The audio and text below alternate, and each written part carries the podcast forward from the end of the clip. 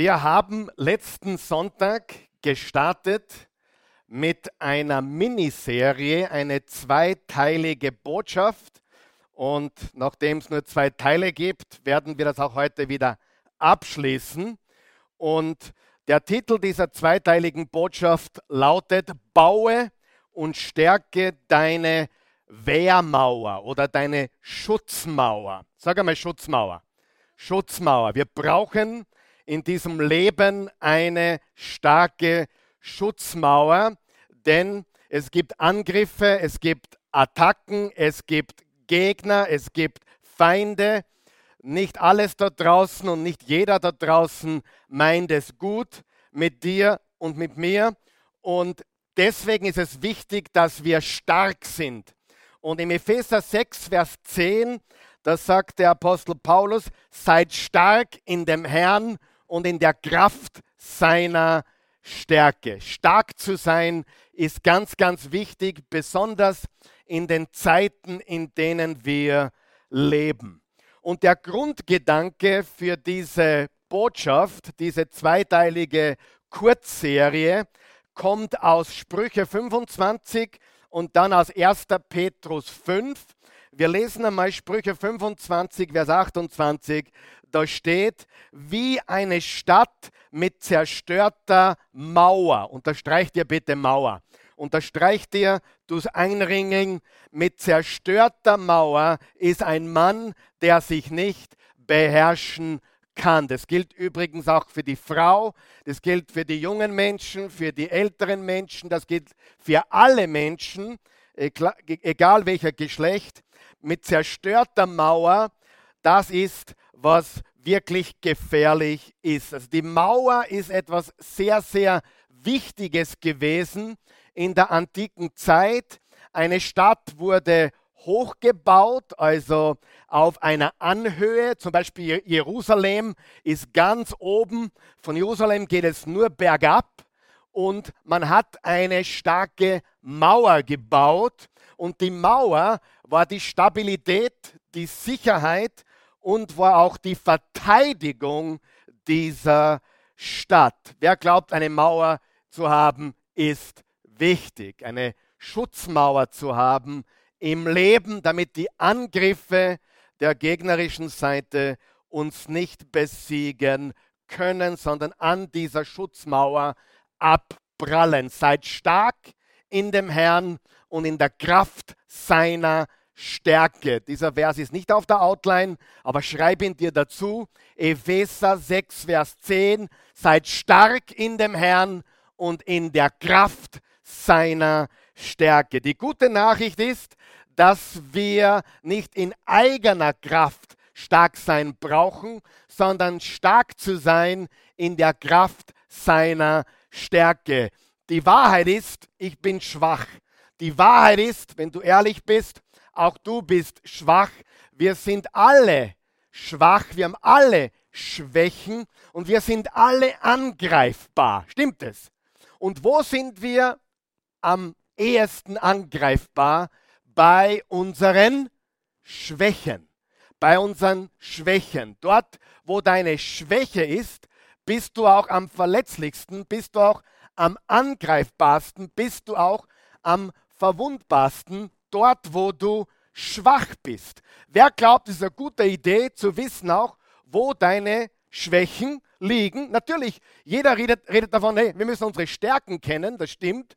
Unsere Stärken zu kennen, extrem wichtig, aber auch unsere Angriffspunkte, unsere Schwächen zu kennen, ist extrem wichtig in der Zeit, in der wir leben, in jeder Zeit eigentlich. Es war immer schon wichtig. Wie eine Stadt mit zerstörter Mauer ist ein Mann, eine Frau, ein Mensch, der sich nicht beherrschen kann. Wir haben gesagt, heute bauen wir keine Stadtmauern mehr und wir bauen auch keine Mauer mehr um unser Haus herum.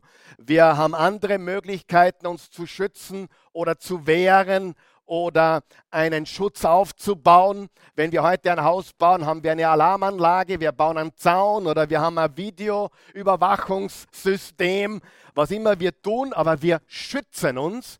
Und wir tun das, und das ist ganz wichtig, nicht erst, wenn der Einbrecher kommt oder wenn der Eingreif, äh, Angreifer schon vor der Tür steht, sondern lang bevor der überhaupt daran denkt, uns anzugreifen, sind wir bereits vorbereitet. Wir sind also vorbereitet auf die Angriffe des Widersachers. Lesen wir jetzt 1. Petrus Kapitel 5 und weil wir heute sieben Punkte haben, wir haben also eigentlich insgesamt sieben Punkte. Drei davon haben wir letzten Sonntag, letztes Wochenende schon gemeinsam durchgenommen. Heute kommen die weiteren vier dazu. Also total sind es dann sieben Punkte, um eine starke Schutzmauer aufzubauen.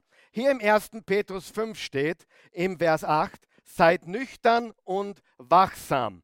Euer Todfeind, der Teufel, streicht wie ein brüllender Löwe herum und sucht nach einem Opfer, das er verschlingen kann. Und jetzt im Vers 9 steht, was wir tun müssen. Dem müsst ihr im festen Glauben widerstehen. Zu Hause bitte helft mir, die, die da drinnen helfen mir nicht so sehr heute. Also helfen wir alle zusammen, okay?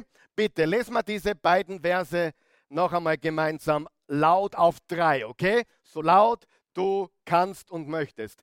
Eins, zwei, drei. Seid nüchtern und wachsam. Euer Todfeind, der Teufel, streicht wie ein brüllender Löwe herum und sucht nach einem Opfer, das er verschlingen kann.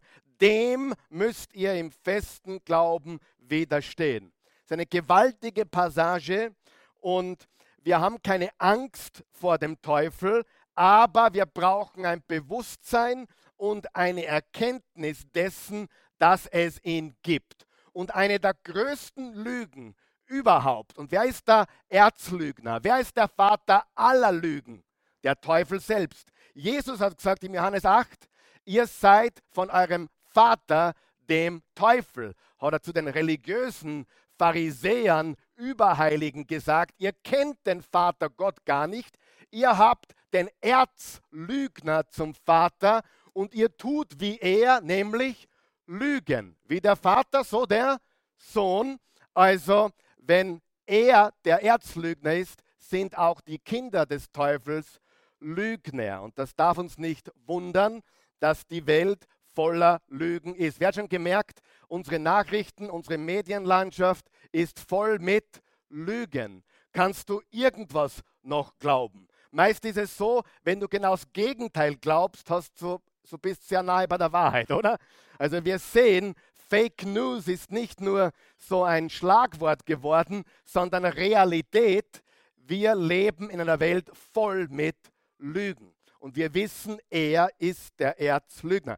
Petrus hat vom Teufel gesprochen. Ähm, Paulus hat öfters vom Teufel gesprochen, werden wir gleich sehen. Jesus hat gesagt, der Teufel, der Satan ist Realität. Und eins der coolsten Dinge, die Jesus gesagt hat, war, ich habe den Satan vom Himmel fallen gesehen wie den Blitz. Also Jesus war von Anfang an und er hat gesagt, er hat den Fall Luzifers, den Fall Satans miterlebt. Er war dabei, als Luzifer aus dem Himmel gestoßen wurde. Bitte, wenn du jemanden hören sagst, den Teufel gibt es nicht wirklich, dann weißt du ganz genau, das ist eine der größten Lügen überhaupt. Natürlich, der Einbrecher will eines, er will gar nicht echt sein, er will gar nicht da sein, richtig? Also wenn ein Einbrecher kommt, der möchte dich, äh, dich so hinters Licht führen, dass du gar nicht glaubst, dass er da war oder da gewesen ist. Logisch. Wenn Satan äh, ein Ziel hat, ist es, dann ist es, die Menschen glauben machen, es gibt Gott nicht und es gibt ihn nicht. Und wir wissen, es gibt sowohl unseren himmlischen Vater, unseren gütigen, ewigen, gnädigen, barmherzigen, treuen Gott, wie Satan, den Teufel. Und die zwei sind nicht auf gleicher Ebene in einem Boxkampf, sondern der eine ist ewig und allmächtig, der andere ist ein Geschöpf und besiegt. Halleluja. Nur er geht umher wie ein brüllender Löwe und sucht, wen er verschlingen kann. Hier haben wir wieder gute Nachrichten. Er sucht, wen er verschlingen kann, bedeutet wohl, dass er nicht jeden verschlingen kann. Er sucht nach einem Opfer. Wenn ein Löwe eine Herde von, von Tieren oder Antilopen oder Zebras, ich weiß nicht, wie die in Herden leben, wenn ein Löwe angreift, greift er die Herde an? Nein. Greift er das stärkste Tier an? Nein. Wen greift der Löwe an?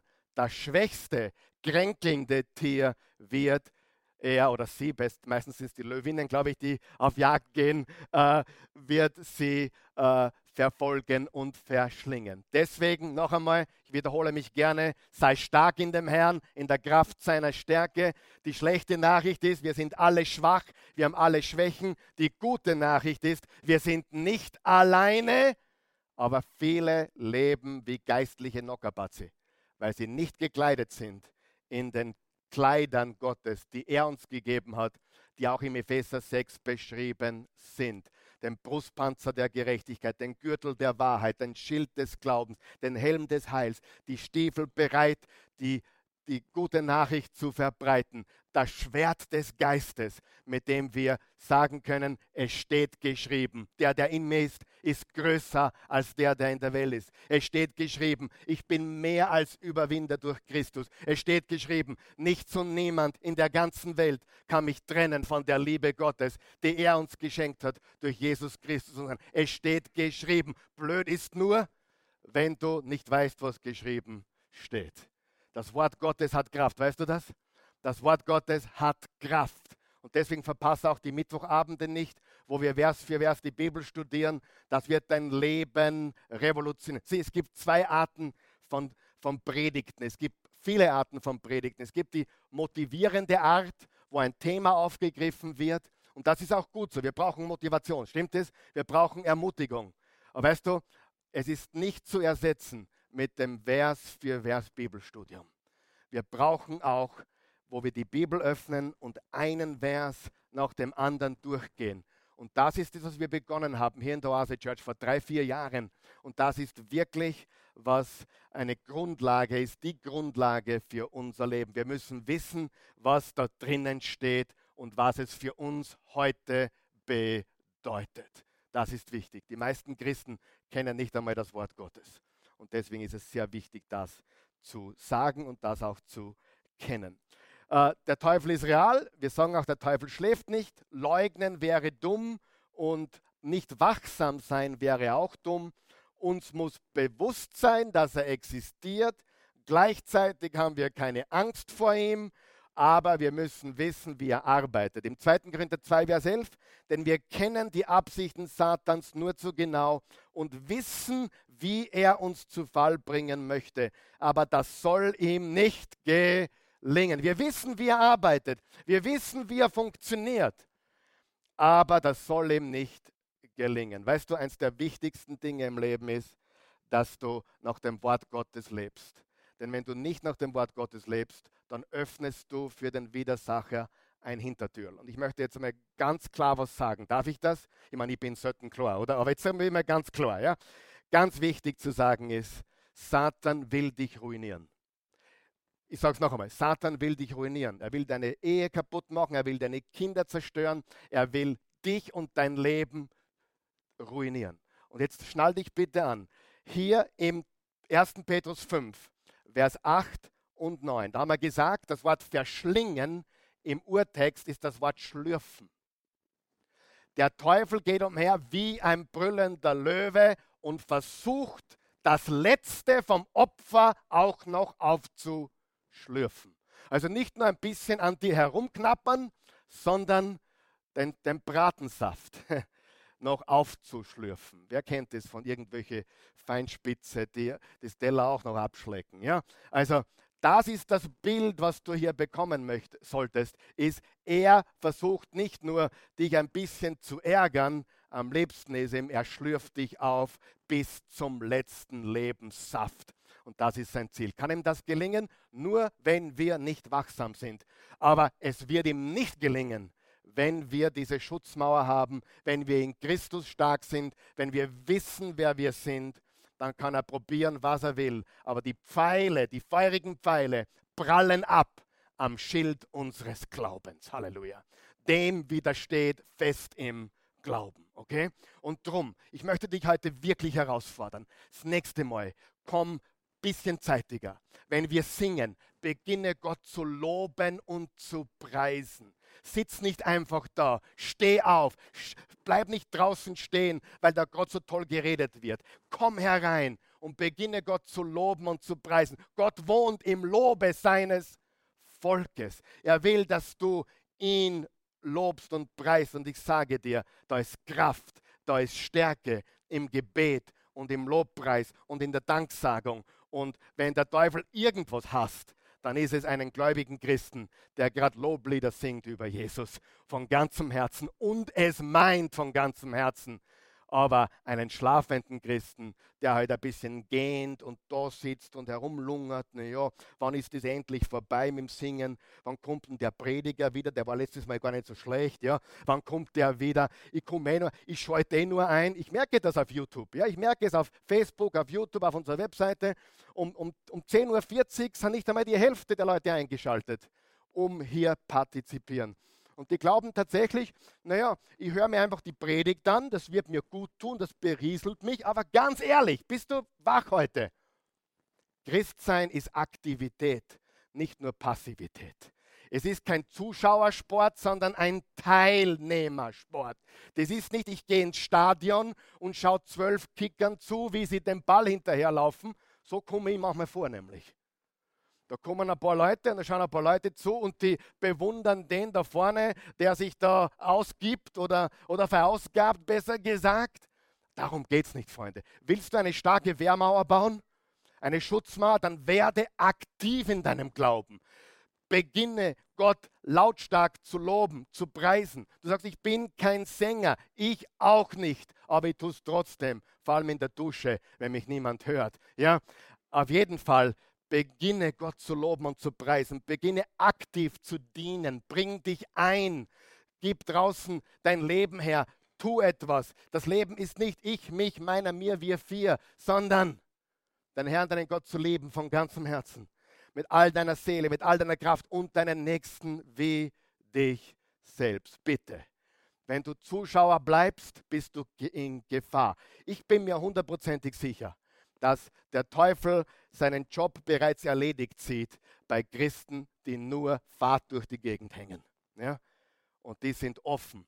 Und irgendwann einmal, irgendwann einmal sehen sie ein Leben in Trümmer, ein Trümmerhaufen. Die Ehe kaputt, die Kinder weit weg vom Glauben oder, oder was auch immer. Du musst beginnen wirklich. Und ich weiß, was ich sage. Mein Leben ist nicht perfekt. Wir haben große Herausforderungen auch in unserem Leben immer wieder gehabt und haben sie auch jetzt. Ich bin kein perfekter Mensch, ich habe große, große Herausforderungen, auch Versuchungen. Aber eines ist klar, ich schaue, dass ich jeden Tag meine Schutzmauer aufbaue. Und das will ich euch beibringen, das will ich euch lehren. Nicht, weil ich ein Besserwisser bin, sondern weil ich es selbst hart gelernt habe. Satan will dein Leben aufschlürfen bis zum letzten Tropfen. Er will dir den Glauben rauben. Er will dir das Samenkorn wegnehmen, das gepflanzt wurde. Er will, dass du zweifelst und dann noch mehr zweifelst, bis du gar nicht mehr glaubst. Das ist dein, sein Ziel. Und er will dich ausradieren. Er möchte das Schlimmste für dich. Aber weißt du, was die gute Nachricht ist? Gott möchte das Beste für dich. Er liebt dich und er ist so viel unendlich größer. Er ist nicht vergleichbar mit dem Widersacher. Nur er gibt uns genaue Anleitung. Und ich sage dir die gute Nachricht, du brauchst keine Angst haben. Jetzt habe ich einigen an Schrecken eingejagt, ich weiß. äh, war Absicht, ja. Aber äh, einigen haben an Schrecken eingejagt. Aber ganz ehrlich, ist es nicht manchmal gut, äh, ein, ein, ein Ende mit Schrecken, wie geht es? Oder ein Schrecken ohne, ohne Ende? Es ist doch besser, wenn man mal so richtig gebeutelt wird, oder? Damit man aufwacht, damit man wachsam sein kann, damit man gewappnet ist. Und das ist mein Ziel. Und im Epheser 4, Vers 27 steht, gebt dem Teufel keinen Raum, gebt ihm keinen Platz, gebt ihm keine Gelegenheit, gebt ihm keine Chance, sondern widersteht ihm fest. Freund, jedes Mal, wenn du Nein sagst zu einer Versuchung, wirst du stärker. Weißt du das? Wer hat Versuchungen? Wo sind meine Männer? Wo sind meine Männer, die Versuchungen haben? Ja? Frauen, ihr habt, ihr habt auch Versuchungen, oder? Haben die Frauen Versuchungen? Oder seid ihr nur so, schaut sie nur so heilig aus? Oder? Eines ist klar. Jedes Mal, wenn wir Nein sagen zu einer Versuchung, zu einer Verlockung, dann werden wir stärker und stärker. Und jedes Mal, wenn wir Ja sagen, wo wir Nein sagen sollten, wird unsere Mauer schwächer und schwächer. Darum widersteht ihm fest im Glauben. So, wie errichten wir nun unsere Schutzmauer, unsere Wehrmauer? Wie bauen wir eine Festung, eine Barrikade, einen Schutzwall? Bitte schreib mit. Wir, haben heute die sieben Punkte zusammengefasst. Die ersten drei haben wir schon äh, angesprochen und jetzt kommen wir zum Rest der Botschaft. Aber ich möchte die ersten drei nochmal kurz wiederholen und uns dann den, zum Punkt 7 führen. Erstens, verbringe jeden Tag am Morgen Zeit mit Gott. Bitte schreib mit. Ja? Psalm 5, Vers 4. Frühmorgens schon hörst du meine Stimme, Jahwe. In aller Frühe bringe ich dir mein Gebet und warte auf dich. Früh am Morgen hört er meine Stimme. Und ein, eine andere Übersetzung sagt, früh am Morgen hörst du meine Stimme und ich blicke auf. Ich blicke auf zu dir. Das ist eine Entscheidung deines Fokus, eine Fokusentscheidung. Wo schaust du hin in der Früh? Schaust du zurück, schaust du nach unten oder schaust du nach oben und nach vorne? Schau, dass dein Kopf immer nach oben und nach vorne gerichtet ist. Zuerst nach oben, dann nach vorne. Warum zuerst nach oben? Zuerst zu Gott und dann in die Zukunft. Richtig? Das ist ganz, ganz wichtig. Und ich habe es mir zum Gesetz gemacht, dass ich in der Früh Gott suche. Im Psalm 92 steht, wie gut ist es dir, Herr, zu danken. Wie gut ist es dir, Herr, zu danken. Bleiben wir mal ganz kurz stehen. Seid ihr noch wach heute? Oder seid ihr eingeschlafen? Ich habe noch eine Frage. Das, was ich sage, ist es schwer oder leicht? Wie gut ist es dir, Herr, zu danken und deinen Namen, du höchster Gott, zu besingen schon früh am Morgen deine Gnade zu loben und noch in der Nacht, noch in der Nacht deine Treue zu preisen, deine Gnade zu loben. Hast du Gott heute schon für seine Gnade gelobt? Was ist Gnade? Unverdiente Güte. Sagen wir das gemeinsam. Unverdiente Güte. Du bist ein dreckiger, schlimmer, fürchterlicher Sünder. Aber seine Gnade ist amazing Amazing Grace. Seine Gnade ist größer. Lobe Gott für seine Gnade. Ja, du bist da Dreckfetzen und ich auch. Sagen wir mal ganz ehrlich, wo wären wir ohne ihn? Amen. Wo wären, hast du das Evangelium verstanden? Sieh, so oft habe ich mit Weltmenschen zu tun, ich habe Freunde in der Welt und in dem Moment, wo sie glauben oder wo sie, wo sie hören, dass ich Prediger bin oder Pastor bin, de, äh, ändert sich ihr ganzes Verhalten. Ja? Und dann wollen sie irgendwie anders reden und so weiter. Und manchmal muss ich sagen, hey, redet normal weiter, passt schon, ich kann auch normal reden, so wie du. Und, und die Wahrheit ist, wir sind alle im gleichen Boot. Niemand ist um irgendetwas besser, sondern wir sind alle Trophäen der Gnade Gottes. Und was mich immer so flasht, ist, die, die, die Leute glauben wirklich, dass beim Christsein darum geht, ein besserer Mensch zu sein. Natürlich wollen wir bessere Menschen sein, das ist keine Frage. Aber die Botschaft des christlichen Glaubens ist nicht, sei ein besserer Mensch, sondern lass dir von Gott vergeben und deine Sünden wegwaschen und du wirst ein neuer Mensch. Wie gut ist es dir, Herr, zu danken und deinen Namen, du höchster Gott, zu besingen, schon früh am Morgen deine Gnade zu loben und noch in der Nacht deine Treue zu preisen. Frage, wann ist früh am Morgen? Wann ist früh am Morgen? Wann ist früh am Morgen? Also kommt darauf an, wenn du fragst, oder? Für mich ist früh am Morgen so ab 5 Uhr. Das ist so früh am Morgen. Sonntag noch früher, meistens halb fünf. Aber das ist früh am Morgen. Und was ich nicht vor 8 Uhr tue, das tue ich nicht mehr. Das habe ich für mich entdecken dürfen. Und die Stunden vor 8 Uhr sind Gold wert. Vor 7 noch viel, viel äh, besser. Aber ich habe heute lachen müssen, wie ich den Vers da gelesen habe. Ich lese ihn noch einmal. Äh, wie gut ist es dir, Herr, zu danken und deinen Namen, du höchster Gott, zu besingen, schon früh am morgen, so ab fünf, ab halb sechs, aber dann, das nächste hat mich zum Lachen gebracht. Und noch in der Nacht, noch in der Nacht, also noch vor Sonnenaufgang, deine Treue zu preisen. So, das ist ja bei mir überhaupt kein Problem, weil ich, so, ich brauche nicht mehr einen Wecker mehr. Weil ich bin jetzt in einem Alter mit 49, wo mich mein Harndrang um 3.30 Uhr sowieso aufweckt. Er kennt das. Ja, das heißt, es ist für mich ganz einfach. Ich gehe um 10, 11 oder Mitternacht ins Bett, kein Problem. Ich brauche keinen Wecker mehr. Warum? Weil um halb vier läutet der Lulu. Richtig? Verstehst du? Ich weiß nicht, kann sich jemand identifizieren? Die Jungen, die Jungen sagen, was, was? was? Ich gehe schlafen Mitternacht und wache um 12 Uhr aus und muss gar nicht aufs Heisel. Ich weiß. Aber ich muss um 3.30 Uhr, es treibt mich auf die Toilette. Und da habe ich dann gesagt, das ist ja super. Und noch in der Nacht deine Treue preisen. Also, bei mir funktioniert das so, ich muss dann um 3.30 Uhr, 3.45 Uhr aufs Klo und da beginne ich ihn noch in der Nacht zu preisen. Dann gehe ich wieder schlafen und dann stehe ich heute auf und dann ist für mich früh am Morgen. Okay? Das ist sehr, sehr wichtig. Und ganz wichtig, am besten mit offener Bibel beten. Wenn du sagst, soll ich beten, Bibel lesen, öffne die Bibel, beginn im Römerbrief oder im Johannesevangelium, wenn du neu dabei bist. Johannesevangelium, Römerbrief, sehr gute Anfangsbücher. Nicht seicht, um Himmels Willen, aber, aber gute Nahrung für den Anfang, wenn du gläubig geworden bist. Römerbrief, Johannesevangelium, äh, Psalmen, hallo Psalmen, wo, wo die, die Psalmen auf und runter lesen und beten und inhalieren. Amen. Das ist ganz wichtig. Sprüche Salomos. Also zu schauen, aber bitte nicht äh, Levitikus anfangen. Gell? Dritter Mose. Das ist nicht das Thema, wo du anfangen möchtest. Ja? Aber ich sage, gebe nur ein paar praktische Tipps. Aber öffne die Bibel, wenn du noch keine hast. Wir haben so viele Bibeln jetzt wieder gekauft oder wir kriegen noch welche und er kaufte die neue evangelistische Übersetzung, die ist gut zum Lesen, gut zum Verstehen und inhalier sie. Und mach sie auf, lies und bete, bete und lies. Und ich sage dir, es wird dein Leben komplett verändern.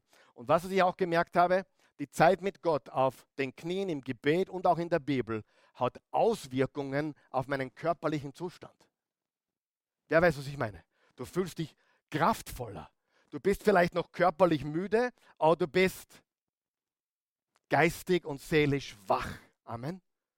Sie, von Samstag auf Sonntag, das glaubt man niemand. Ich kriege normalerweise sieben, acht Stunden. Die Christi sagt, ich schlafe neun Stunden, wie auch immer, ist mir egal.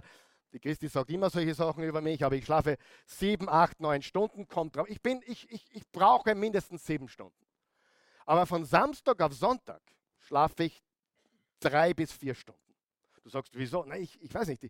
Das ist, ich muss am nächsten Tag predigen. Na, warum, warum kommst du nicht erst um neun oder halb zehn? Warum bist du schon um fünf da? Ich weiß nicht. Ich brauche die Zeit für mich und mit Gott, bevor ich überhaupt hier stehen kann und das machen. Ich weiß nicht warum.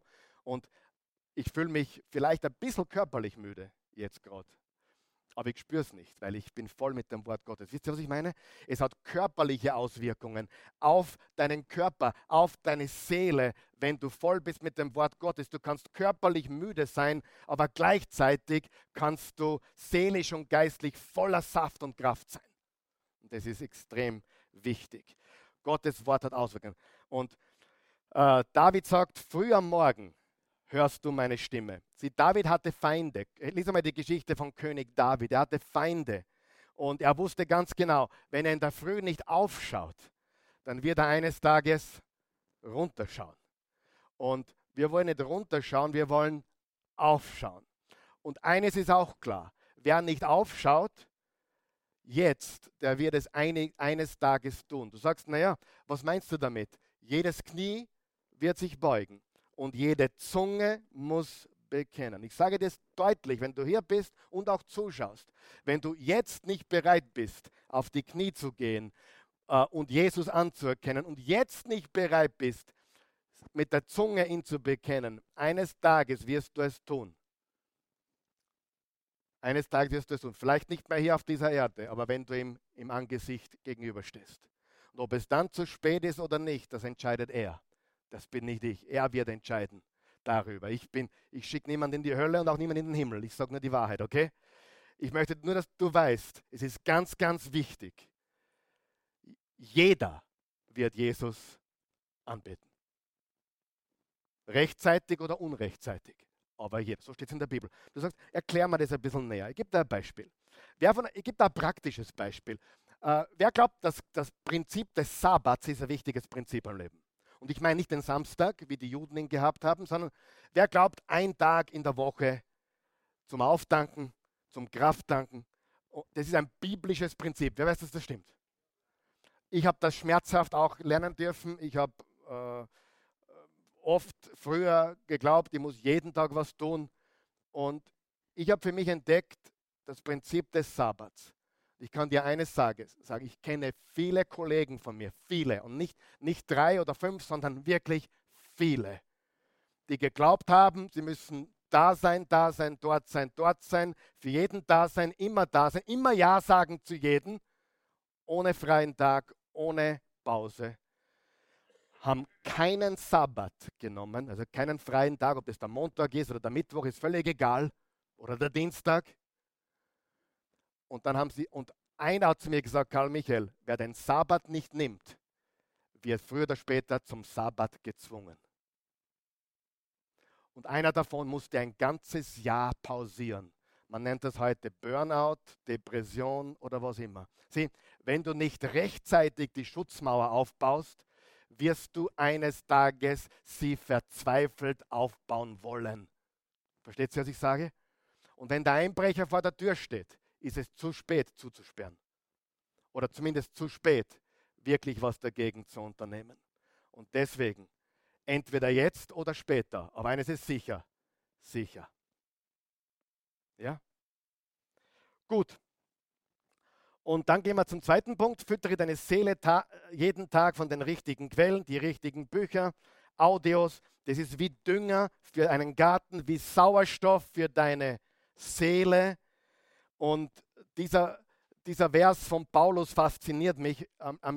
in, der, in der Todeszelle schreibt er, bring mir aus Troas meinen Mantel mit, den ich bei Carpus zurückgelassen habe, ebenso die Bücher, Bring mir die Bücher. Ich will meinen Mantel und ich will meine Bücher. Was braucht jeder große Leader, jeder große Mensch, jede große Frau? Einen gescheiten Mantel und Bücher, richtig?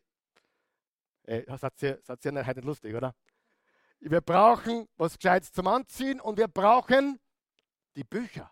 Und das ist das, was er sagt. Und das fasziniert mich einfach. Und nachdem wir letzte Woche so groß geredet haben, Karl Michael was liest du so? Ich sage jetzt, ich gebe da heute nur drei, vier Namen, bitte. Notiert, es ist ja nicht eingeblendet, aber drei, vier Namen, die ich lese. Ich, lese, ich rede jetzt von Autoren, okay? Schreib auf Tim Keller. Tim Keller, so wie man schreibt, wie der Keller. Tim Keller. Alles, was es auf Deutsch von ihm ist, amerikanischer Pastor, alles, was es von ihm gibt, lese es. Gewaltig. Tim Keller. Okay? C.S. Lewis, schon von ihm gehört? C.S. Lewis? Cäsar. Siegfried. Lewis, L-E-W-I-S, hat die Chroniken von Narnia geschrieben und auch die Filme. Kennt ihr den? Aber was viele nicht wissen, der hat viele, viele christliche Bücher geschrieben. Und die sind beste Güte. Lies sie. Dann ein, ein junger Mann, der heißt Tim Mackey. Tim Mackey, M-A-C-K-E-Y der Erfinder des Bible Projects, des Bibelprojekts. Schon mal gefunden? Bibelprojekt. Google Bibelprojekt. Tim Mackey ist der Gründer und der Urheber vom Bibelprojekt. Alles, was du über ihn findest, lies es, verschling es, sauge es auf. Mehr sage ich heute nicht. Nächstes Mal sage ich wieder was vielleicht. Tim Keller, C.S. Lewis und Tim Mackey.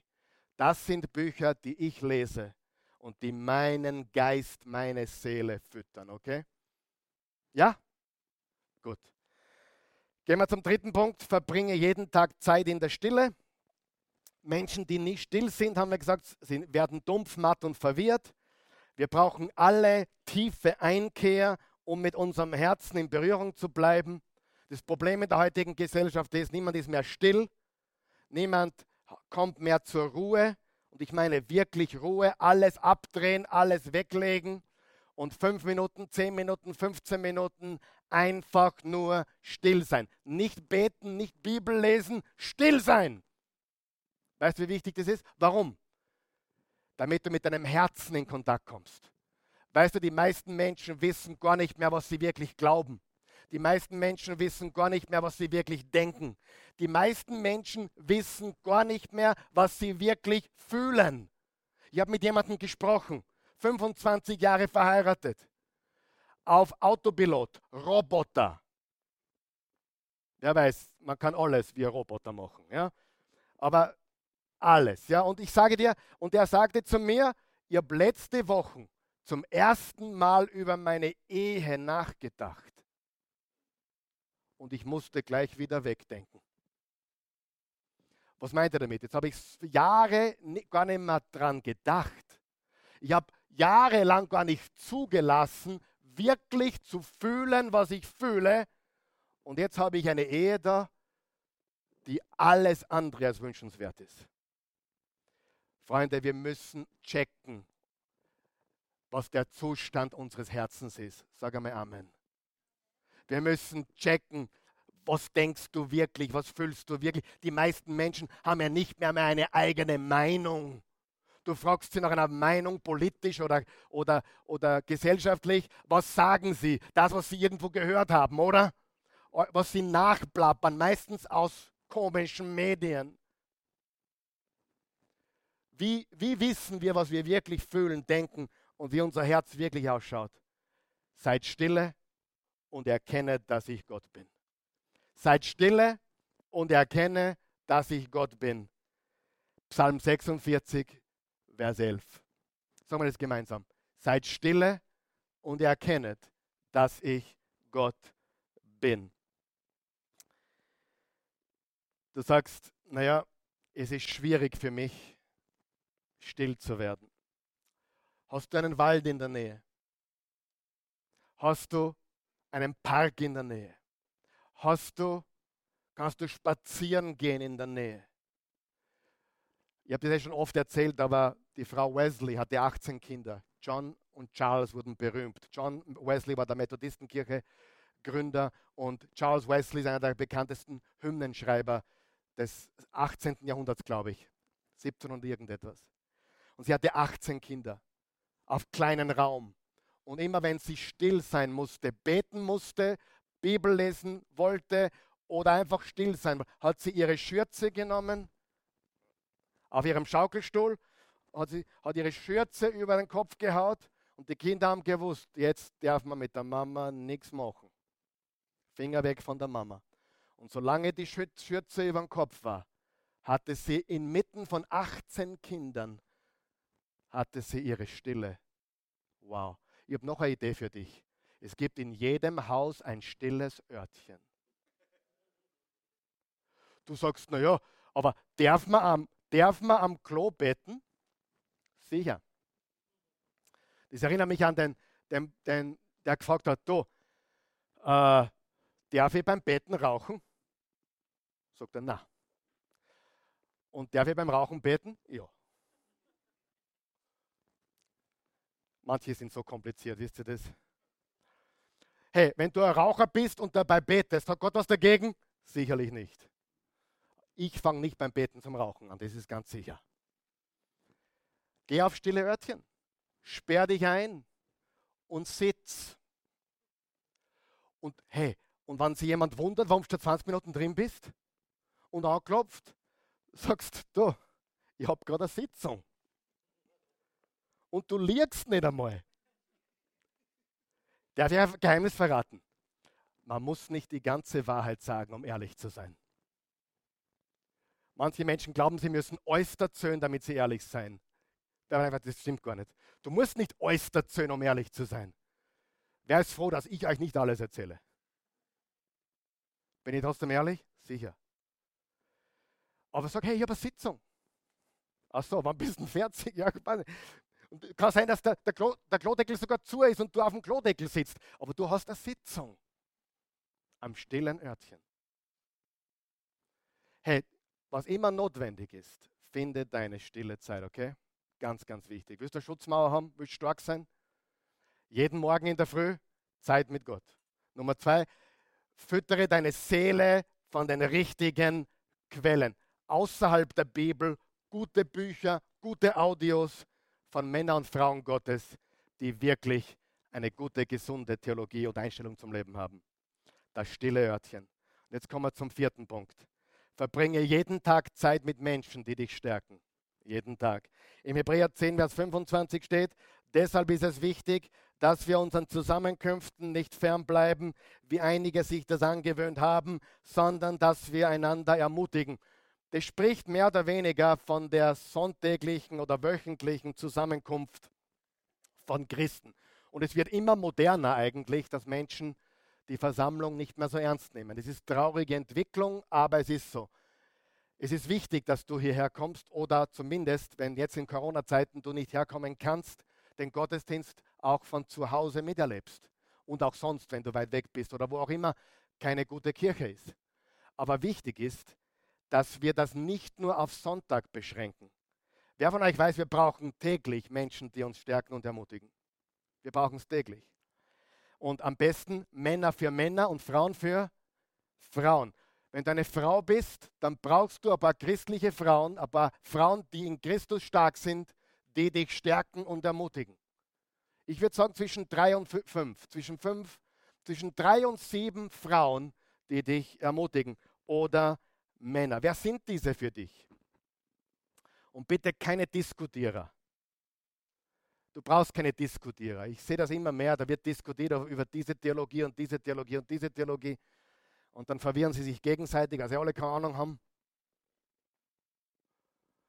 Wer von euch weiß, irgendwann einmal werden wir alles wissen.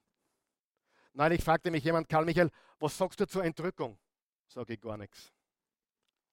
Ich weiß zu wenig darüber bin ganz ehrlich. Du kannst mit Prediger reden, die Entrückung wird stattfinden. Und nein, nein, nein, sie findet dann da statt. Sie findet vor den sieben Jahren statt. Nein, sie findet. Und dann diskutieren sie auf und ab und ich denke mir, die sind alle viel gescheiter wie ich. Ich glaube, es gibt überall drei Seiten. Deine, meine und die richtige. Ja, aber Jesus ist schon die Wahrheit. Bingo. Und darauf wollen wir uns konzentrieren, oder? auf Theologie, die wir wissen, aber nicht irgendwelche Spekulationen, die niemandem helfen. Amen. Du brauchst ermutiger, wahrhaftige Menschen, die dir auch Balance ins Leben bringen, die dir die Wahrheit sagen können. Und das ist ganz, ganz wichtig. Gehen wir zum fünften Punkt. Halte jeden Tag, jetzt werden einige sich wundern, halte jeden Tag siebenmal inne um Gottes Gegenwart anzuerkennen. Du sagst siebenmal, ist das der Ernst? Ja. Steht in der Bibel, Psalm 119, Verse 164 bis 165. Ich will dich siebenmal am Tag preisen. Wie das gesehen habe, habe ich das ist ein super Vers. Ich will dich siebenmal. Steht es wirklich drinnen? Ja, schwarz auf weiß, oder? Lesen wir es gemeinsam. Ich will dich siebenmal am Tag preisen weil alle deine Gesetze gerecht sind. Die dein Gesetz oder dein Wort lieben, haben großen Frieden. Sie werden nicht zu Fall kommen. Mindestens siebenmal. Du sagst, na sieben, ist es wörtlich zu nehmen? Es schadet nicht, wenn du es wörtlich nimmst. Aber wir wissen, dass sieben in der Bibel auch eine Zahl der Vollkommenheit ist. Eine Zahl des immer wieder, eine Zahl der Erfüllung, zum Beispiel sieben Gemeinden die sieben Briefe an die sieben Gemeinden, Offenbarung zum Beispiel. Aber während des ganzen Tages willkürliche Pausen einlegen, um mit Gott zu sprechen und seinen Namen zu preisen. Wer macht das? Darf ich fragen? Du stoppst einfach einmal untertags mehrmals und sagst, danke Herr Jesus, ich lobe dich und preise dich. Tut das jemand? Also ich kann sagen, das mache ich mehr wie siebenmal. Und zwar schon wahrscheinlich Jahrzehnte, dass ich sage, Herr Jesus, ich lobe und preise dich. Es gibt auch Leute, die richten sich an Wecker siebenmal am Tag. Dann klingelt halt das Telefon und dann sagen sie, Hände hoch, preis sei dem Herrn Jesus. Ich brauche das nicht, aber wenn es dir hilft, finde sieben Momente am Tag, wo du ein wenig anerkennst, seine Gegenwart und ihn preist und lobst. Und hey, das sind Sekunden, vielleicht auch halbe Minuten. Mach da Gaudi draus. Tu etwas siebenmal. Hände hoch. Preise deinen Gott. Sechstens, sag jeden Tag Nein, jetzt wird es interessant, zu den Dingen, die du nicht mehr tun solltest. Wow. Sage jeden Tag Nein zu den Dingen, die du nicht mehr tun solltest. Das ist ein großes Problem. Nicht Nein sagen können. Es gibt natürlich das andere Problem auch, Menschen, die zu nichts Ja sagen. Die gar nichts tun, die durch die Gegend liegen, faulenzen, die nichts tun wollen, die die anderen tun lassen wollen. Das ist auch ein Problem. Aber merk dir eines, du bist nicht zu allem berufen. Du bist nicht zu allem berufen. Ganz sicherlich nicht. Zu mir kam einmal jemand und sagte, Karl Michael, in meiner alten Gemeinde musste man dem Pastor sagen, welcher Auto man fährt. Wahre Geschichte. Ich liege jetzt nicht. Und bevor man ein neues Auto kaufte, musste man sich das Okay vom Pastor holen. Sag ich, aha. Na, was sagst du dazu? Nix. Fahr, was du willst. Mir völlig egal. Weißt du, ich habe eins gemerkt. Das, was du mit dem tust, was du hörst, das ist deine Angelegenheit. Ich kann dich nicht kontrollieren. Ich will dich nicht kontrollieren. Ich will über dich wachen als guter Hirte, aber ich bin leider nicht jeden, Gott sei Dank, Gott sei Dank, nicht jeden Moment deines Lebens bei dir. Preis sei dem Herrn Jesus. Halleluja. Versteht ihr? Und ich könnte mich so hineinsteigern in alles und alles kontrollieren wollen und ich könnte kaputt gehen daran und ich habe null Interesse. Drum sage ich immer wieder, hör zu und beginne das zu tun, was du hier hörst. Es wird dein Leben verändern. Aber alles kontrollieren wollen, den Mann kontrollieren wollen, die Frau kontrollieren wollen. Die Christi kontrolliert mich gar nicht. Schon lange nicht mehr. Ich kontrolliere sie auch nicht. Naja, hin und wieder. Aber da wirst du kaputt im Leben, oder? Da wirst du kaputt im Leben, wenn du überall dabei sein musst, alles wissen musst, bei jedem Meeting sein musst.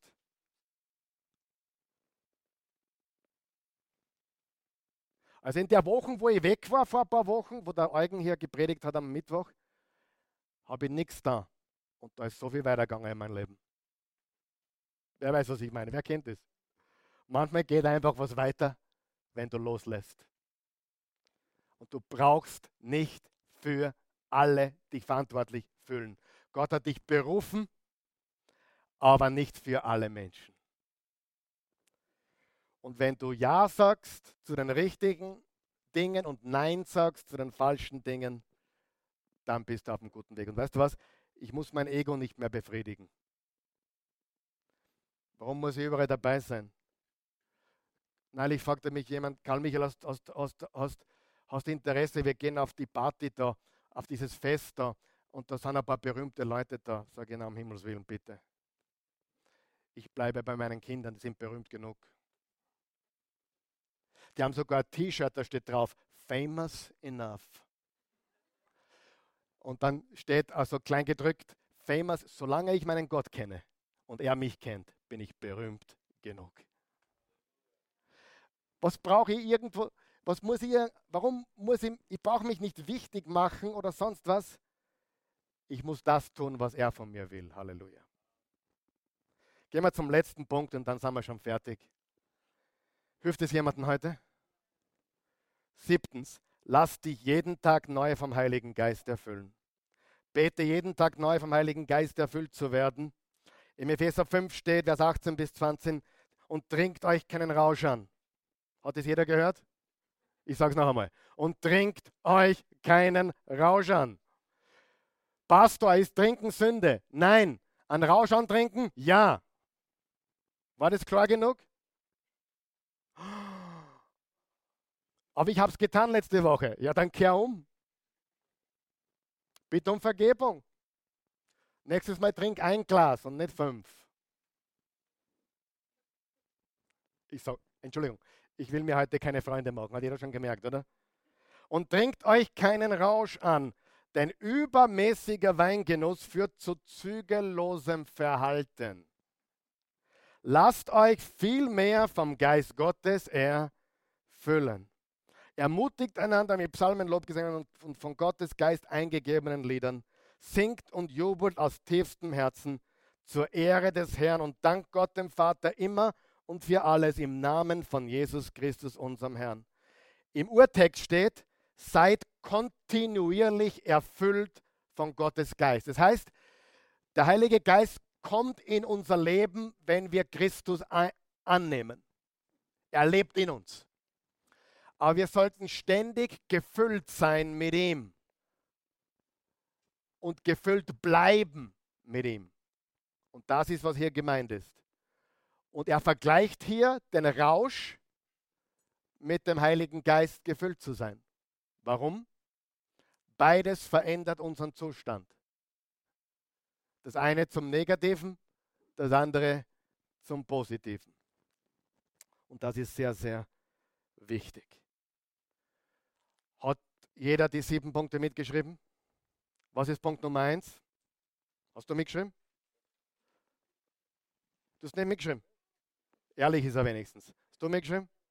Hast du mitgeschrieben? Was ist der erste Punkt? Bitte. Verbringe jeden Tag am Morgen Zeit mit Gott. Wer hat noch mitgeschrieben? Zweitens. Wer hat noch mitgeschrieben? Sehr gut. Füttere jeden Tag deine Seele von den richtigen Quellen. Wer hat noch mitgeschrieben? Drittens. Da drüben jemand vielleicht? Rechts außen? Wie? Verbringe jeden Tag in der Stille. Nummer drei, Nummer vier. Wer hat noch mitgeschrieben?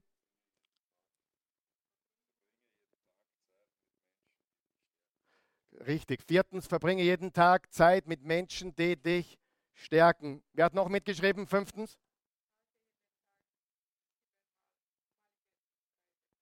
Halte jeden Tag siebenmal inne und preise und anerkenne Gott. Wer hat noch mitgeschrieben? Sechstens. Nicht alle auf einmal.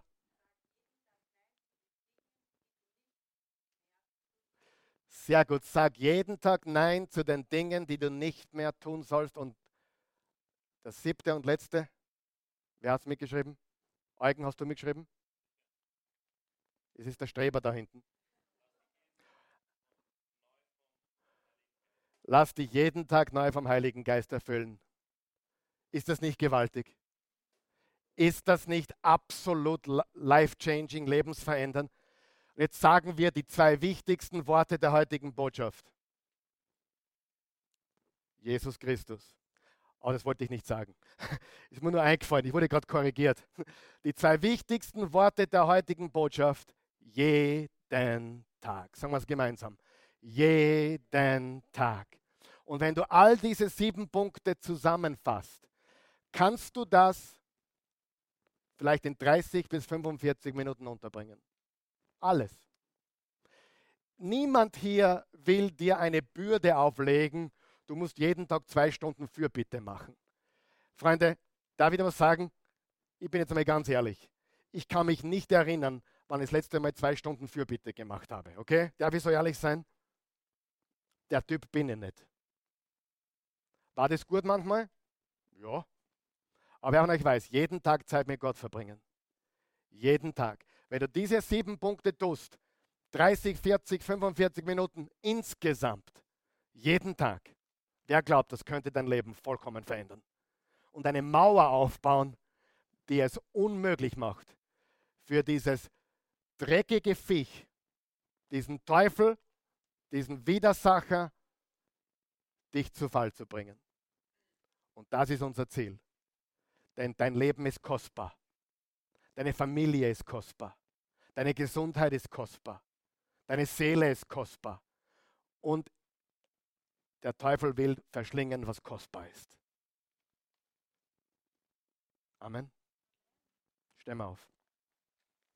Vater im Himmel, Wir loben und preisen dich heute. Wir danken dir für deine unendliche Güte und Gnade. Wir danken dir dafür, dass du uns liebst, dass du ein treuer, gnädiger Gott bist. Und wir danken dir für diese Dinge, die du uns heute aus deinem Wort gezeigt hast. Die, die sieben Punkte, Herr, die wir heute gemeinsam anschauen durften. Jeden Tag mit dir Zeit verbringen. Jeden Tag unsere Seele füttern mit den richtigen Quellen. Jede, jeden Tag still zu sein. Einfach still zu sein. Wenige Minuten, aber still zu sein. Jeden Tag mit ein paar Leuten in Kontakt treten, die uns stärken. Das kann eine SMS sein, das kann eine WhatsApp sein, das kann ein kurzer Anruf sein, aber ein paar Minuten mit Menschen, die uns stärken und ermutigen.